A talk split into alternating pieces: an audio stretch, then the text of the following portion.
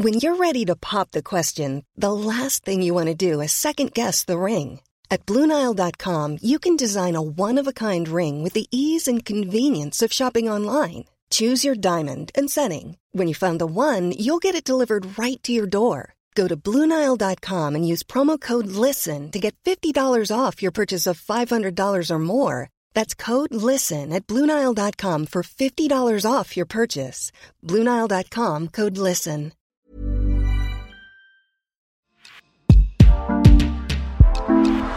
Rencontres et confidences, promesses de médailles et dessins de champions, débuts et des records, du sang, de la sueur et même des sujets qui fâchent. Bienvenue dans Vestiaire, le podcast long format de la rédaction sportive du Dauphiné Libéré. Elle a lancé sa saison de la plus belle des manières. En franchissant la barre des 100 succès en Coupe du Monde, Marie Baucher a fait le plein de confiance au cœur d'un hiver rythmé par les Jeux, mais aussi les mondiaux. L'octuple championne paralympique de ski alpin se confie et annonce que Pékin viendra certainement refermer une partie du long chapitre de sa carrière. Un reportage de Valentin Jacquemet.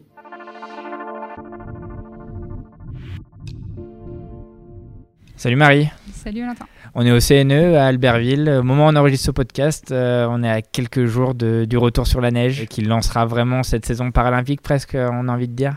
Ouais, là c'est le compte à rebours. C'est un peu le dernier mois de préparation avant les premières compétitions et avant cet hiver euh, très particulier, paralympique et puis euh, très chargé en termes d'événements pour nous. Donc, donc ouais, ouais, là c'est un peu la dernière ligne droite avant les premières courses, avant de savoir où on en est, de pouvoir situer un peu et, et monter les derniers curseurs. Après quoi tu cours aujourd'hui? On va pas développer tout, le palmarès, on, on, perdrait 20 minutes, mais il y a surtout 8 titres paralympiques. Est-ce que, est -ce que cette quête de, de médaille d'or, c'est encore la chose qui t'anime aujourd'hui? Bah, Oui, bah forcément. Enfin, moi, quand je, je, vais pas te mentir, hein, quand je prends le départ d'une course, euh, forcément, euh, quand tu sais ce que c'est de gagner, tu as envie de, le revivre. Donc forcément, il y, a ça. Mais, euh, mais je crois qu'en fait, je cours surtout avec, avec, après le plaisir. Enfin, vraiment, là, c'est un, peu un peu ce que je me dis cette année, c'est que, que j'ai déjà atteint tous mes objectifs. Enfin, je peux plus me fixer autre chose à part battre des records. Mais en fait, les records euh, n'existent pas vraiment parce qu'on ne peut pas comparer euh, des, des, palmarès Andy avec des palmarès valides euh, en fonction des sports. C'est toujours très différent. Donc, donc en fait, moi, les records, pour moi, ils n'existent pas vraiment. en fait, j'ai l'impression que ces derniers jeux, c'était aussi. Enfin, voilà, il y avait vraiment cette quête de l'or. Et si, si je l'avais pas, j'aurais été vraiment déçu. Quoi. C'était un petit peu ce, ce, question-là. Et du coup, je pense que j'ai pas profité des jeux, j'ai pas profité des saisons comme j'ai envie de le faire cette année, de, de vraiment bah, aussi de se dire que c'est peut-être les derniers. Quoi. Donc, enfin peut-être pratiquement sûr que c'est les derniers jeux. Donc, euh, donc voilà, de vivre cette saison vraiment pleinement et, euh, de se dire, bah voilà, profite de ces moments-là aussi. Enfin, il y a, y a, Pékin et, basta ou tu, tu te vois étirer encore un peu? Bah ça c'est encore la question. j'ai eh, déjà répondu à, une question. J'ai déjà répondu au fait que j'allais pas à Cortina. après, après non, c'est hyper compliqué. En fait, je pense que j'ai essayé d'écouter pas mal de, de témoignages d'athlètes qui avaient arrêté parce que c'est très effrayant euh, ce moment, cette décision. Pour moi, c'est quelque chose qui me fait un petit peu peur, qui me faisait peur. Je crois que justement, j'ai essayé de me nourrir un peu des expériences des autres et puis euh, je travaille un petit peu sur moi, sur mes projets pour me rassurer un peu sur, euh, sur ce moment-là. Mais là, je le sens pas encore. Je pense que je commence à vivre les choses un petit peu différemment. Donc, ça, c'est peut-être un début d'orientation, mais je veux pas te dire que c'est la dernière ouais. semaine. les vivre différemment, ça veut dire un moment prendre juste un pas de recul et se dire tiens, je, je fais ça et je profite un peu plus? Ouais, je crois qu'il y a un petit peu de ça. Enfin, là, alors j'en ai vraiment bavé les deux dernières saisons. Là, ça a été euh, vraiment compliqué. Je, enfin, je pense que je me posais beaucoup, beaucoup de questions. Il y avait aussi d'autres filles qui arrivaient. Il y avait une concurrence euh, un peu plus accrue. Moi, j'avais un peu moins d'énergie, peut-être un petit peu moins d'envie. Enfin, donc j'ai eu deux saisons qui étaient vraiment euh, dures, quoi, ou qui m'ont poussé un peu dans mes retranchements et du coup dans tous ces questionnements. Je pense que ce printemps et cet été, j'ai trouvé pas mal de, réponses à toutes ces questions. Et donc ça m'a beaucoup apaisé. Tu vois, pour un automne pré-jeu, je me sens plutôt détendue. et ce qui n'était pas forcément le cas l'année dernière. Donc ouais, je pense que ça m'aide aussi à me dire bah, là c'est quand même cool quoi. Il y a les premières neiges qui sont arrivées, mais je vais pas devoir attendre euh, euh, décembre et l'ouverture des stations pour les skis. Je peux encore y aller sur les glaciers. Donc enfin là il y a plein de petits coups comme ça où je pense que je me rendais plus forcément compte euh, de toutes ces petites choses un peu chouettes aussi de la vie de sportif de haut niveau. Donc j'ai l'impression que je reprends un petit peu de plaisir à tout ça. Ouais. Est-ce que paradoxalement cette saison Covid que vous avez traversée la saison dernière, elle a peut-être fait du bien parce que totalement décroché des objectifs. Tu avais contracté le Covid aussi qui t'avait empêché de jouer la quête d'un globe. Ouais, complètement. Alors du bien non, parce que du coup j'ai quand même été bien malade, ça m'a, ça m'a bien brassé quand même. Moi, je pense que je suis un des exemples de se dire on est jeune, on est sportif, mais on, mais on peut quand même être cloué au canapé. Alors, j'ai pas été hospitalisée quand même, je suis pas allée jusque-là, mais, mais ouais, ça a été un petit peu dur quand même, et puis long à, revenir. Donc, ça n'a pas été une saison de, de de grandes euh, découvertes. Enfin, voilà, j'ai pas, j'ai pas passé un hiver extra. Euh, mais pour autant, voilà, bah, ça, a remis les choses un peu en perspective, quoi, de se dire, voilà, en fait, du, jour au lendemain, moi, j'ai quand même eu la chance, et je touche du bois, de pas rencontrer de grosses blessures dans ma carrière. Et euh, bah, là, voilà, ça nous a rappelé qu'en fait, on était pas invincible, quoi, qu'à tout moment, bah, on pouvait peut-être ne pas faire cette course ou la suivante. Il y, y avait peut-être des éléments extérieurs qui allaient nous empêcher de pouvoir jouer un globe. Donc, donc oui, je passe à côté de cette quête du globe cette année à cause du Covid. Enfin, voilà, donc au final, euh, cette saison, ça a été une saison où j'étais un peu en perdition, pas d'objectif. Les seuls qu'on pouvait se mettre, bah, ils ont été effacés. Donc ouais, clairement, euh, clairement, je pense que ça a été riche en apprentissage, mais euh, un peu douloureux.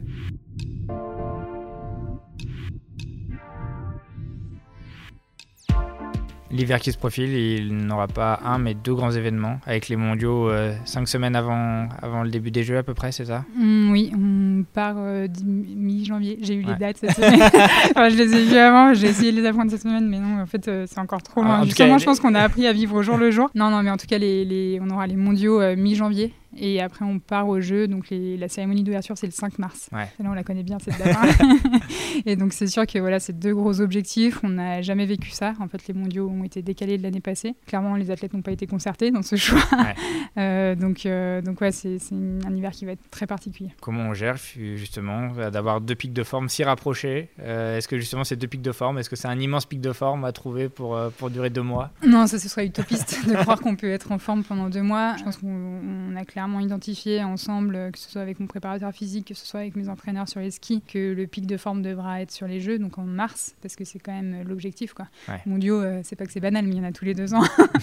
les Jeux tous les quatre ans. Donc bon, on s'est dit non, on joue les Jeux, et finalement les Mondiaux vont être aussi un moyen de, s'entraîner pour ça. Après, euh, pareil, ce serait de mentir de dire qu'on va pas jouer euh, les Mondiaux. On a quand même envie aussi d'aller chercher des belles performances. Mais voilà, c'est, on va pas non plus se mettre une méga pression sur ces Mondiaux. Et puis surtout, il va falloir aussi être intelligent sur la gestion de cette période entre les mondiaux et les jeux, suivant comment se passent les mondiaux. Si les mondiaux se passent bien, on surfe dessus et, ça roule jusqu'en mars. Si les mondiaux se passent pas très bien, ben, il va falloir euh, réunir toutes les forces en présence pour, euh, pour remonter physiquement et, euh, et moralement pour être en forme pour les jeux.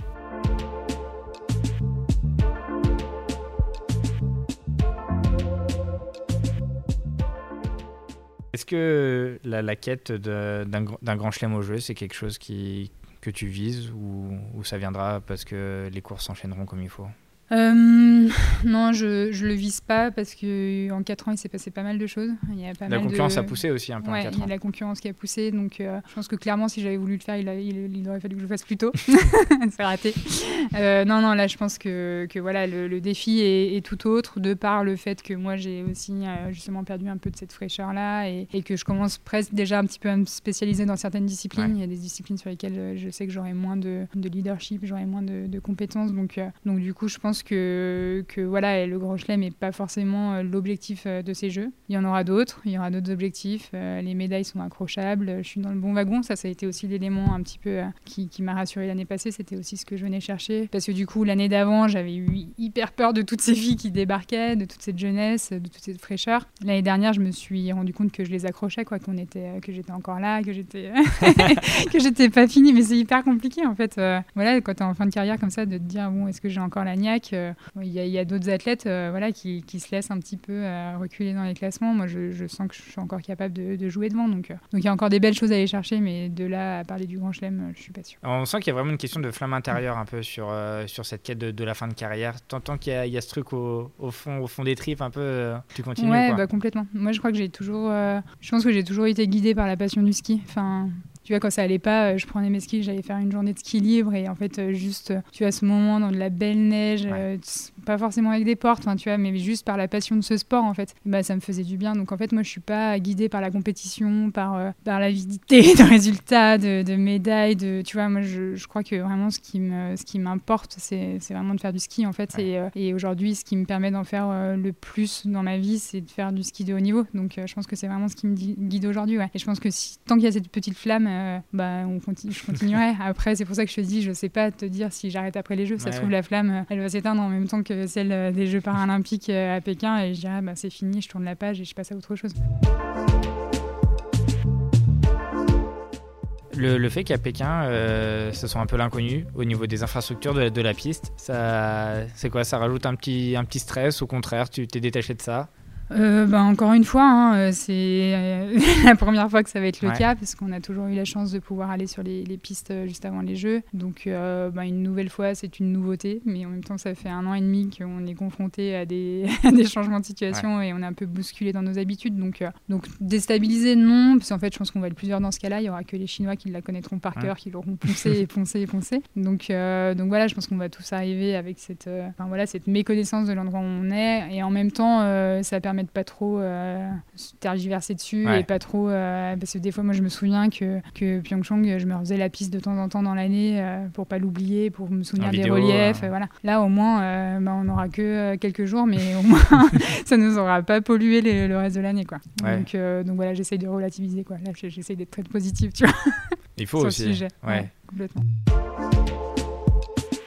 Ces Jeux paralympiques, ils se déroulent dans des conditions un peu particulières, sans public étranger, ça veut dire sans, sans la famille. Euh, il y a une opération un peu particulière qui, qui, te tenait à cœur pour essayer justement de, de partager ces, ces, jeux avec, euh, avec ceux qui te, qui te soutiennent au quotidien. Ben oui, oui c'est vrai qu'on. Bon, alors nous, on n'a pas l'habitude d'avoir beaucoup de public en général hein, sur les compétitions on en dit. Mais par contre, au jeu, il y a toujours nos proches. moi, je sais que j'ai la chance d'avoir toujours une grosse délégation euh, Bochet Co euh, sur les jeux. Et donc, c'est vrai que, que ben, voilà, on, on s'y attendait tous mais ça a été quand même euh, une grosse déception pour euh, moi et pour eux, parce qu'en général, ils vivent plutôt un beau voyage. Et, euh, donc, en fait, de, ça est née un peu une réflexion de se dire, bah, en fait, c'est pas que je vais être toute seule, parce qu'il y a quand même toute l'équipe autour, mais, mais comment est-ce que je peux les avoir auprès de moi à ce moment-là? Et en fait, ça s'est un peu agrandi, parce que je me suis dit, mais mes proches, mais aussi tous les gens qui me supportent. Et puis, et puis en fait, je suis en train de refaire ma prothèse actuellement, et donc le, le support a été trouvé. Et j'ai pris contact avec une société qui s'appelle YouExist, et en fait, qui est, qui est spécialisée dans la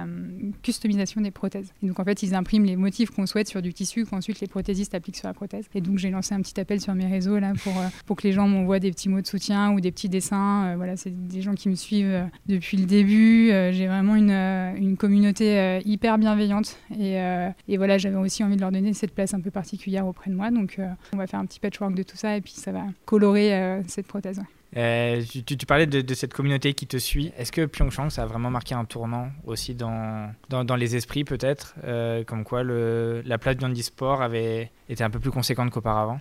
Alors moi j'ai vraiment senti la différence surtout à Sochi. Pyeongchang ça a été dans la continuité de Sochi pour moi en tout cas. En fait même la, la, la, la, genèse de tout ça je crois que c'est Londres 2012 si je me trompe pas. Euh, parce que j'ai vécu Vancouver 2010 et c'était clairement différent. Et en fait Londres euh, la proximité et vraiment la volonté qu'ils ont eu de mettre en, en, avant les Jeux paralympiques ont, fait beaucoup de bien aussi euh, sur la médiatisation en France du mouvement paralympique. Et, et, du coup je crois qu'on a... Ouais moi j'ai vraiment vu une grosse différence à Sochi et en plus c'est au moment où moi j'ai vraiment percé, où je fais ces quatre premiers titres.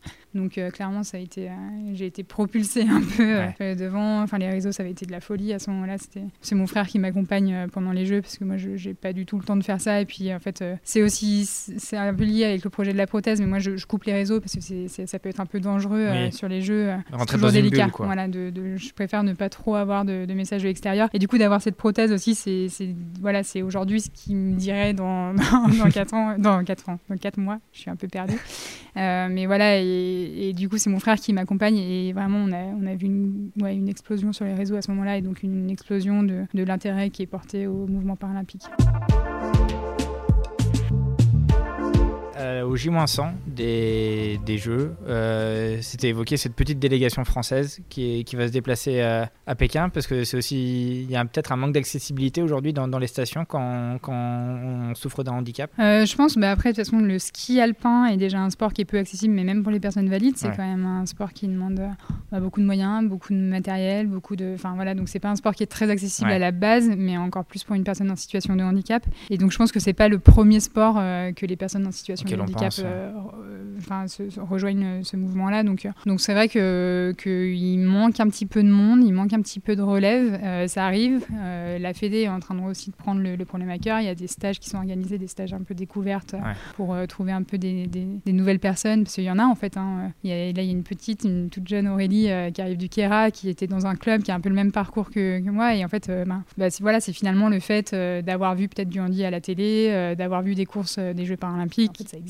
Euh, bah, du coup, est-ce que je viendrai pas? Enfin, je pense que voilà, il y a, Ouais. forcément, plus on en parle, plus les gens vont être, euh, se sentir concernés, ou en tout cas être, euh, être comment dire, mis en contact avec, euh, avec ce mouvement-là. Donc, donc voilà, ça se fait petit à petit, mais, mais effectivement, il n'y a pas trop de monde. Mais après, on n'a jamais eu une énorme délégation non plus aux Jeux Ouais. d'hiver, et, et c'est un petit confort aussi, parce que du coup, on a cette petite délégation, c'est vraiment une petite famille aussi, et, et du coup, on- je pense que c'est ce qui nous donne aussi cette énorme émulation dans l'équipe, cette proximité, cette, enfin, on se connaît tous, quoi, Ouais. donc c'est aussi hyper chouette. C'est quoi ton rôle, toi, justement, dans, dans cette équipe de France? Est-ce que t'es t'es la grande sœur désormais ou euh, C'est pire que ça, je suis leur mamie.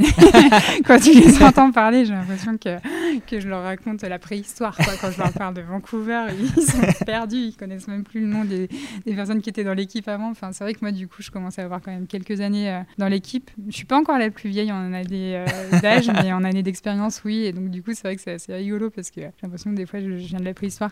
Mais euh, non, non, je pense que c'est aussi. Euh, bah justement, moi, je leur, je leur apporte cette lecture-là, quoi. De leur Ouais. dire, moi, j'ai vu ce que c'était avant. Donc, il faut rester humble, les gars, parce qu'en fait, on vient de loin quand même. Donc, euh, les gars, parce qu'il y a que des garçons aussi. Ouais, t'étais la seule fille aussi de, de ce groupe. Ouais, exactement. Bah, Il y a Aurélie qui arrive, mais, euh, mais on n'est pas nombreuses. Et donc, du coup, voilà, je dis aux garçons, ben, euh, enfin voilà, n'oubliez pas que le mouvement e-sport, il, il est tout récent. Et enfin, vous pouvez aussi remercier tous ceux qui étaient là avant et qui ont fait du job. Ouais. Est-ce que quand on a des résultats en e-sport, on devient forcément porte-parole de la cause? Euh, oui, mais en fait, comme dans tous les sports, alors nous, on vient de porte-parole du mouvement handisport d'une Ouais. façon générale et pas que du ski alpin handisport. Mais, euh, mais je pense qu'une Tessa, c'est aussi la porte-parole du ski alpin Ouais. euh, en France. Enfin, voilà, c'est des. Martin, pareil pour le biathlon. Enfin, je pense qu'en fait, quand on, quand on est mis sur le devant de la scène, on, on parle de sport d'une façon générale, mais pas forcément du. Mais nous, on parle plus dans sa globalité du handisport parce que notre fédération est multisport aussi. Ouais. Donc en fait, on représente le handisport d'une façon générale. La première fois où on s'est rencontrés, tu m'avais dit cette phrase euh, Mon sixième doigt euh, a été le, le plus beau cadeau euh, de ma vie, ce qui m'a ouvert des portes exceptionnelles. Est-ce que c'est quelque chose qui t'anime encore aujourd'hui? Ouais, complètement. oui, je t'avais dit ça, je t'avais dit que mon petit doigt avait été la clé de, de ce Ouais. monde merveilleux.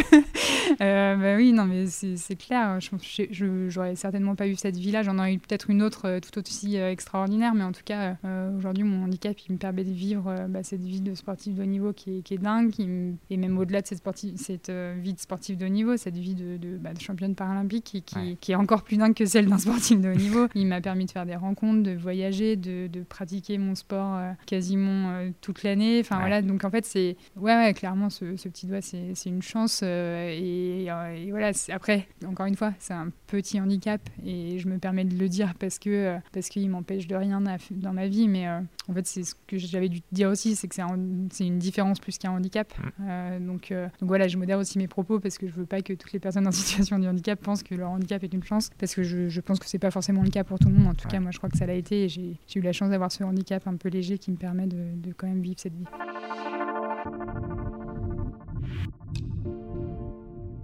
La vie après le ski de compétition, tu l'imagines déjà? Est-ce qu'elle est concrète? Est-ce qu'il y a des pistes? Et ben justement, ça a été un petit peu les questions qui me qui, me qui rôdaient ces derniers temps euh, parce que c'est aussi un peu inquiétant. J'ai ça depuis que j'ai en fait bon on va dire clairement le gros euh, le, le gros euh, croisement ça a été à l'entrée du lycée quoi où Ouais. là vraiment tu fais un choix et tu te dis Là, je pars vraiment dans le sport de haut niveau, c'est vraiment euh, ce que je veux faire. Donc, ça fait depuis 2009.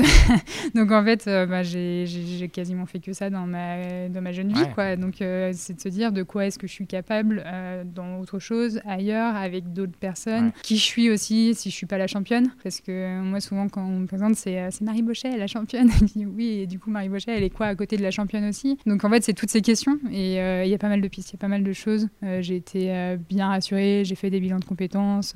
Euh, je me fais un peu entourer aussi en termes d'accompagnement personnel. C'est assez, assez fort, mais finalement, j'ai un peu élargi ma préparation mentale avec pas mal de petites choses comme ça qui, en fait, me mettent juste dans un contexte plus favorable parce que j'ai trouvé certaines réponses. Donc, il y a pas mal de pistes. Il n'y a encore rien de défini. encore une fois, je vais rien t'annoncer aujourd'hui, mais, mais voilà, il y a pas mal de pistes et ce sera plus une question de choix que de, de vide.